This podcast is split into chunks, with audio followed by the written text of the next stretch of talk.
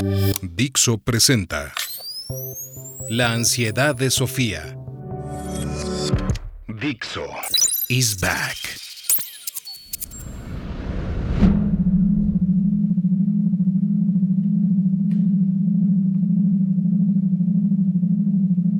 ¿Eh? Ah, hola. Soy Sofía, la Sapiens, esa que se hace preguntas y ansía respuestas en busca de la verdad y el sentido, igual que tú. Vamos. Y no, nada. Estaba aquí escuchando a las estrellas. ¿Oyes cómo suenan?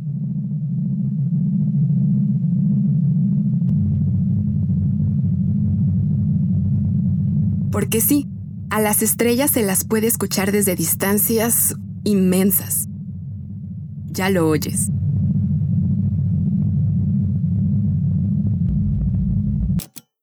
No solo eso, con estas emisiones se puede deducir de qué tipo son, cómo son por dentro, qué hacen.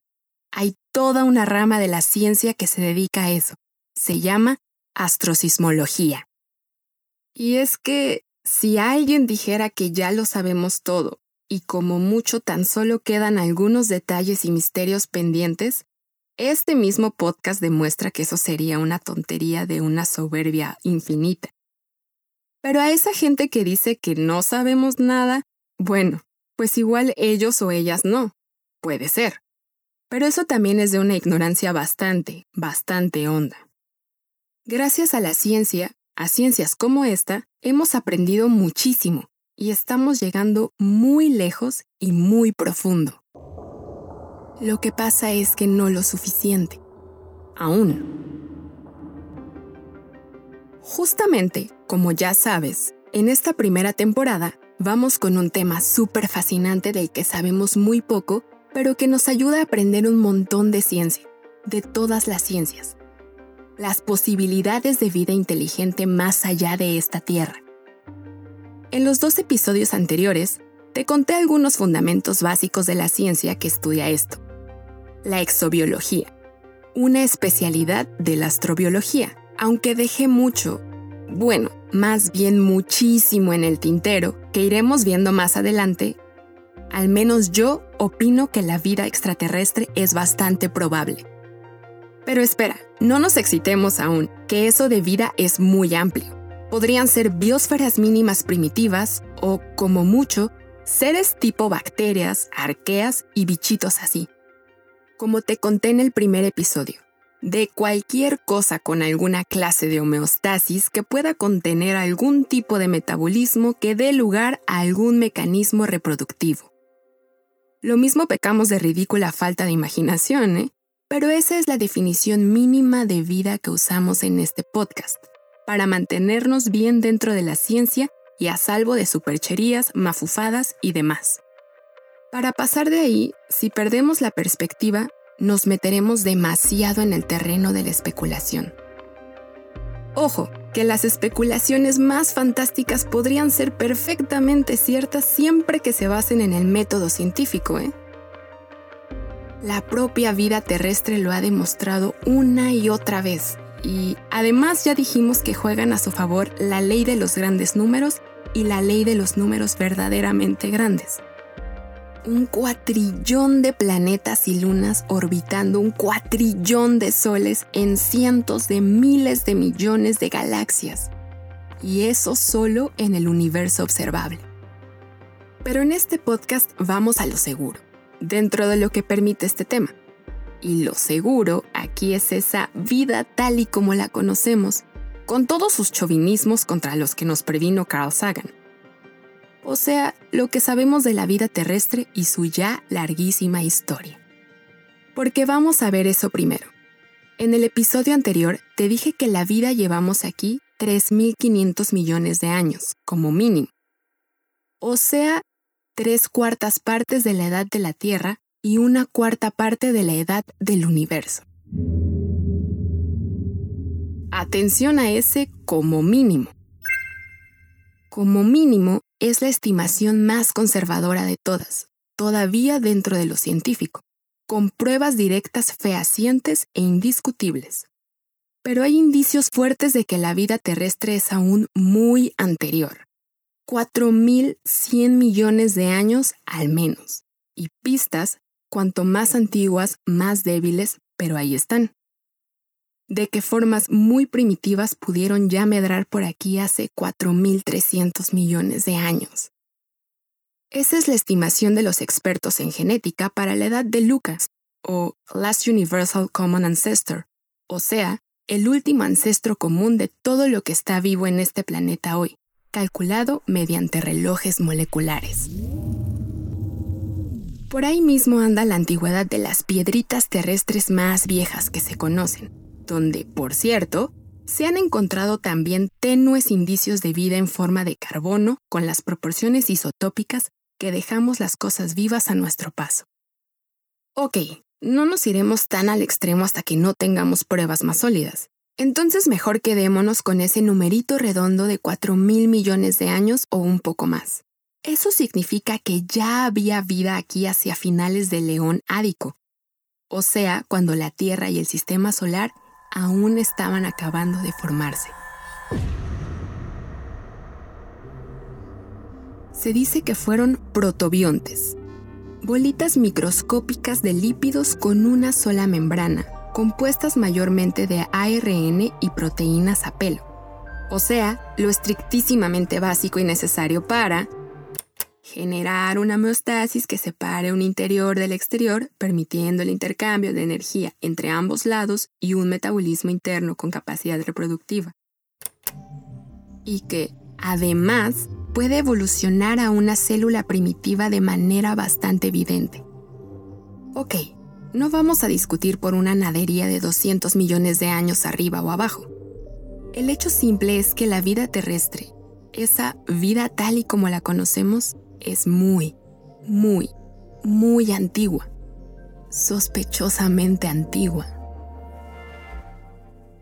Aquí entre tú y yo, y aprovechando que ahora no nos oye nadie más, esto empieza a sugerir la idea de que la vida no es realmente esa carambola casi imposible que muchos piensan. Una vida tan temprana, surgida conforme el planeta terminaba de surgir como quien dice, sin mucho tiempo para todos esos billones y trillones y cuatrillones de combinaciones que finalmente la dieran a luz a golpe de prueba y error, no me deja mucho sitio fuera de estas tres opciones. Una, o fue una carambola verdaderamente extraordinaria en los límites de la probabilidad. 2. O, como creen ciertos creyentes, la creó un creador a propósito para dar tiempo a que se desarrollara el larguísimo proceso de la evolución antes de que el planeta se vuelva inhabitable. O 3. La vida no es ninguna carambola casi imposible, sino una fuerza de la naturaleza. Una forma común de autoorganización de la materia que acecha a la espera de que se den las condiciones mínimas de las que ya hablamos. Quédate con la que más te guste, o con una combinación de las que más te gusten. Pero una vida que surge muy pronto, obvio, da mucho más tiempo para que la evolución haga toda clase de cosas divertidas y complicadas con ella, mientras el planeta aún sea habitable.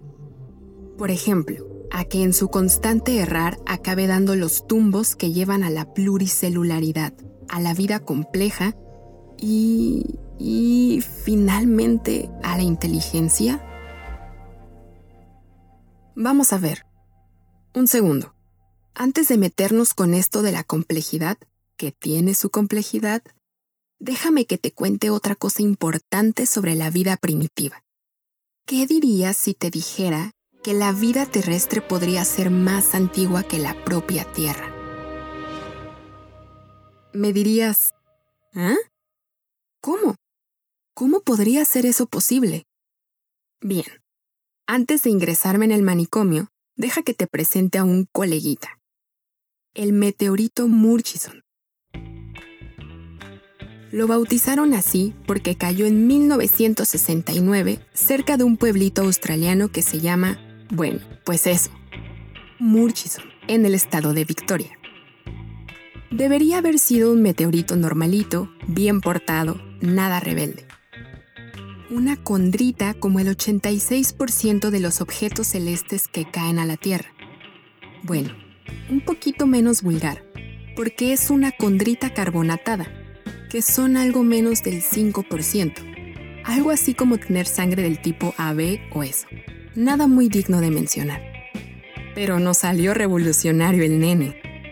Ya desde el principio, cuando lo rompieron para estudiarlo por dentro, resultó que estaba lleno de moléculas orgánicas o prebióticas, o sea, de esas que nos parece que son inmediatamente anteriores a la vida, porque luego te las encuentras en la base de todas las cosas vivas. Le encontraron purinas y pirimidinas más 15 aminoácidos distintos. Además, en proporciones muy parecidas a las de aquel experimento en el que unos científicos hicieron pasar una descarga eléctrica en plan rayo por una mezcla de gases como los de la atmósfera primitiva, para ver si daban lugar a la sopa de la vida. Estudios posteriores aumentaron esto a 15.000 compuestos orgánicos distintos, incluyendo 70 aminoácidos, más una xantina que se deriva de la guanina, una de las bases nitrogenadas que forman el ADN y el ARN, y uracilo. Sí, uracilo. Ok, no sé si me has entendido bien. Digo que el meteorito Murchison cargaba uracilo. Ah, ¿que no sabes lo que es el uracilo? Pues te lo explico muy facilito el uracilo es ya directamente una de las cuatro bases nitrogenadas que constituyen el ARN. ARN como el que puede que sustentara toda la vida primitiva y que sigue siendo esencial para la vida moderna, como tú y como yo. Sin uracilo no hay ARN y sin ARN no hay vida tal y como la conocemos. En un meteorito que llegó en 1969 del espacio exterior. Esto es tan asombroso y revolucionario que desde el principio se dijo que no podía ser. Que, con toda seguridad, el meteorito Murchison se contaminó con moléculas orgánicas terrestres en algún momento desde su caída hasta el momento en que empezaron a analizarla. Pese a que las partes más interesantes estaban prístinas y hubo que romperlas para acceder a ellas pese a que las proporciones isotópicas de la xantina y el uracilo que contiene no son como las terrestres. Y, desde entonces, se han encontrado al menos otros dos meteoritos con estos mismos y otros compuestos bioquímicos en su interior. El Murray, que cayó en Estados Unidos en 1950, y el del lago Tagish canadiense del año 2000. Ahora ya queda poca duda de que todas esas moléculas inmediatamente anteriores a la vida no son el resultado de ninguna contaminación terrestre, sino que se formaron como parte del sistema solar antes de que la Tierra existiera como tal, hace más de 4.500 millones de años, y todos los sistemas solares se forman de manera parecida. Tanto que el meteorito Murchison se reservaba una sorpresa aún más revolucionaria. Al final salió rebelde de veras el nene, porque hace poco, en 2020, un nuevo estudio con técnicas que ni podían soñarse cuando cayó en 1969, publicado en Proceedings de la Academia Nacional de Ciencias de Estados Unidos, revisada por pares y todas esas cosas super seriotas, afirmó que Murchison no tiene 4.500 millones de años, sino 7.000. Pero pequeño detalle, hace 7.000 millones de años no existían esta Tierra, ni este Sol, ni este sistema solar. Vale, no nos volvamos locas aún. Esto está aún por confirmar. Y el cálculo se realizó por una vía indirecta, basada en su exposición a los rayos cósmicos interestelares. Pero de momento, nadie ha encontrado ningún error obvio en ese estudio. Si Murchison tiene 7 mil millones de años, entonces no es de aquí. No nació junto con la luz de Sol, porque Sol no existía aún. No nació junto con la Tierra, ni viene de Marte, ni nada de todo eso. Si Murchison tiene 7 mil millones de años, entonces viene de otro sol. O sea, de otra estrella, de otro sistema solar, y de algún modo acabó por aquí tras un larguísimo viaje interestelar antes de terminar acabando en Australia en 1969. Si Murchison tiene 7 mil millones de años, entonces surgió con la luz de otra estrella y vino de otro sistema solar cargado con todas sus moléculas inmediatamente antecesoras de la vida. Espera, que hay más. ¿Recuerdas que te dije que Murchison es una condrita carbonácea? Pues resulta que las condritas carbonáceas se originan en lugares con agua abundante. Te dejo a ti las conclusiones, que si no, a mí me riñen luego por fantasiosa y tal. Vale, ya volveremos a hablar de todo esto, porque ya ves que hay muchísima tela que cortar. Ahora, como te prometí, hagamos una pequeña pausa y hablemos de eso de la complejidad, al menos un poquito antes de terminar por hoy. ¿Tiende la vida a la complejidad, abriendo así el camino, quizá a la inteligencia? Pues te respondo con la respuesta mascota de este podcast. No lo sabemos, aún. Pero podemos echarle un vistazo a lo que ocurrió aquí con la vida tal y como la conocemos. Así funciona esto de la astrobiología, porque de momento no nos queda otra. Hay varias definiciones posibles de eso de la vida compleja. Bueno, la verdad es que no está muy bien definida, pero, en general, se refiere a la vida compuesta por algo más que seres de una sola célula, tipo bacterias, arqueas, protozoos y algunas algas y hongos. Se refiere a vida pluricelular organizada en sistemas. Eso, complejos, con múltiples órganos e interacciones sofisticadas consigo mismo y con el medio ambiente. En la Tierra, la pluricelularidad evolucionó al menos 25 veces y posiblemente cientos o más. Unas agarraron otras no. Pero las que agarraron dieron lugar a toda esta vida compleja que conocemos. Por ejemplo, la biota francevillense, también conocida como los gaboniontes, porque evolucionó hace 2100 millones de años en lo que ahora es Gabón, en África Central. Los gaboniontes fueron seres pluricelulares, seguramente del tipo de los mohos del fango, aunque muy lejanos que son eucariotas como tú y como yo.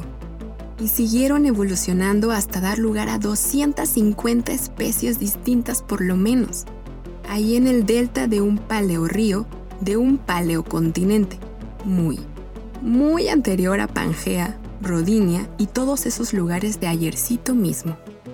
Seguramente en una columna oxigenada de agua, aprovechando la primera fase de la gran oxidación la peor catástrofe ecológica y extinción masiva de todos los tiempos, gracias a la que luego la vida creció, se diversificó y se hizo posible gran parte de la actual vida tal y como la conocemos. Ya te comenté que eso de las extinciones supermasivas no es necesariamente malo y puede llegar a ser muy bueno, al menos para quienes la sobreviven. Algunos de estos gaboniontes pluricelulares llegaron a apuntar maneras de querer ser algo más que un moho del fango. Es posible que algunos evolucionaran aeróbicos o parcialmente aeróbicos, aprovechando la nueva presencia de todo ese oxígeno. Puede que, entonces, se extinguieron. No, no sabemos por qué. El caso es que ahí estaban y dejaron de estar, dejándonos un tesoro de fósiles detrás, pero nada más. Así la vida pluricelular, la vida compleja esa desapareció del planeta y volvió a ser un sueño imposible durante unas cuantas eras más. No hemos encontrado ningún vínculo, ningún parentesco específico entre aquella biota francevillense compleja y la vida compleja actual. Deja que te ponga otro ejemplo de cosas que evolucionan muchas veces por separado. En este caso se trata de un órgano, el ojo. Los ojos han evolucionado por lo menos 40 veces distintas en múltiples filos del reino animal a lo largo de cientos de millones de años. Los ojos de un pulpo y los tuyos sirven exactamente para lo mismo, y se parecen un montón, pese a que evolucionaron independientemente mucho después de que la estirpe de los moluscos y la nuestra se separaran para siempre jamás. Y aquí te voy a dejar con algo para pensar hasta el próximo episodio. No sabemos si la pluricelularidad y la vida compleja supone una ventaja evolutiva o es simplemente algo que ocurre, un extra que adquiere la naturaleza ciega a fuerza de error tras error. Pero yo diría que el ojo sí supone una evidente ventaja evolutiva. A menos que residas habitualmente en lugares oscuros como cuevas, galerías subterráneas o las profundidades marinas, muy por debajo de la zona fótica, o sea, donde ya no penetra la luz ambiental.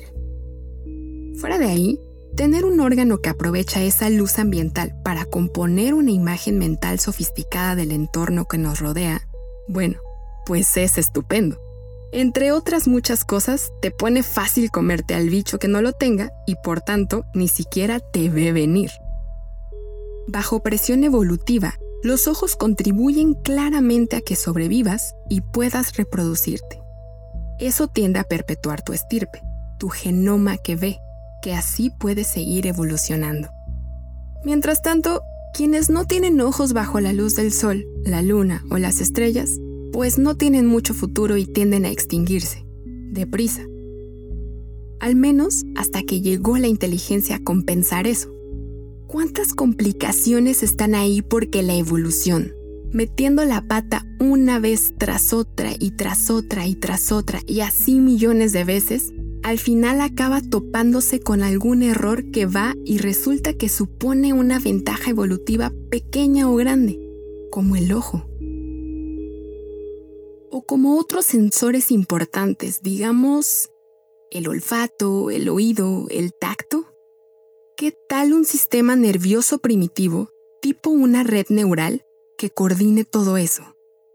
¿Y los bichos en los que surja una red neural más flexible y adaptativa, no tendrán ventaja sobre los que no la tienen a la hora de sobrevivir? ¿Qué tal un sistema nervioso más complejo que permita adaptarse mejor al medio y sus desafíos?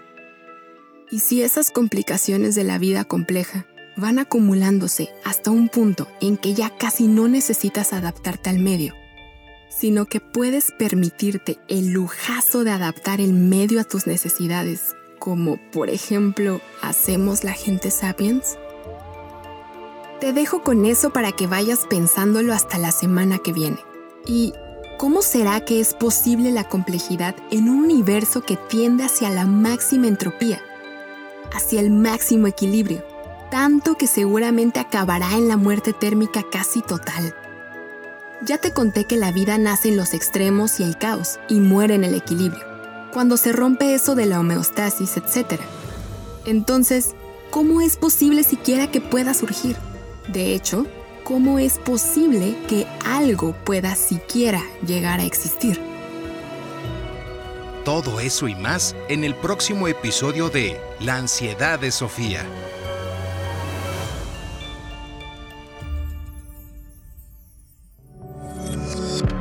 Dixo is back.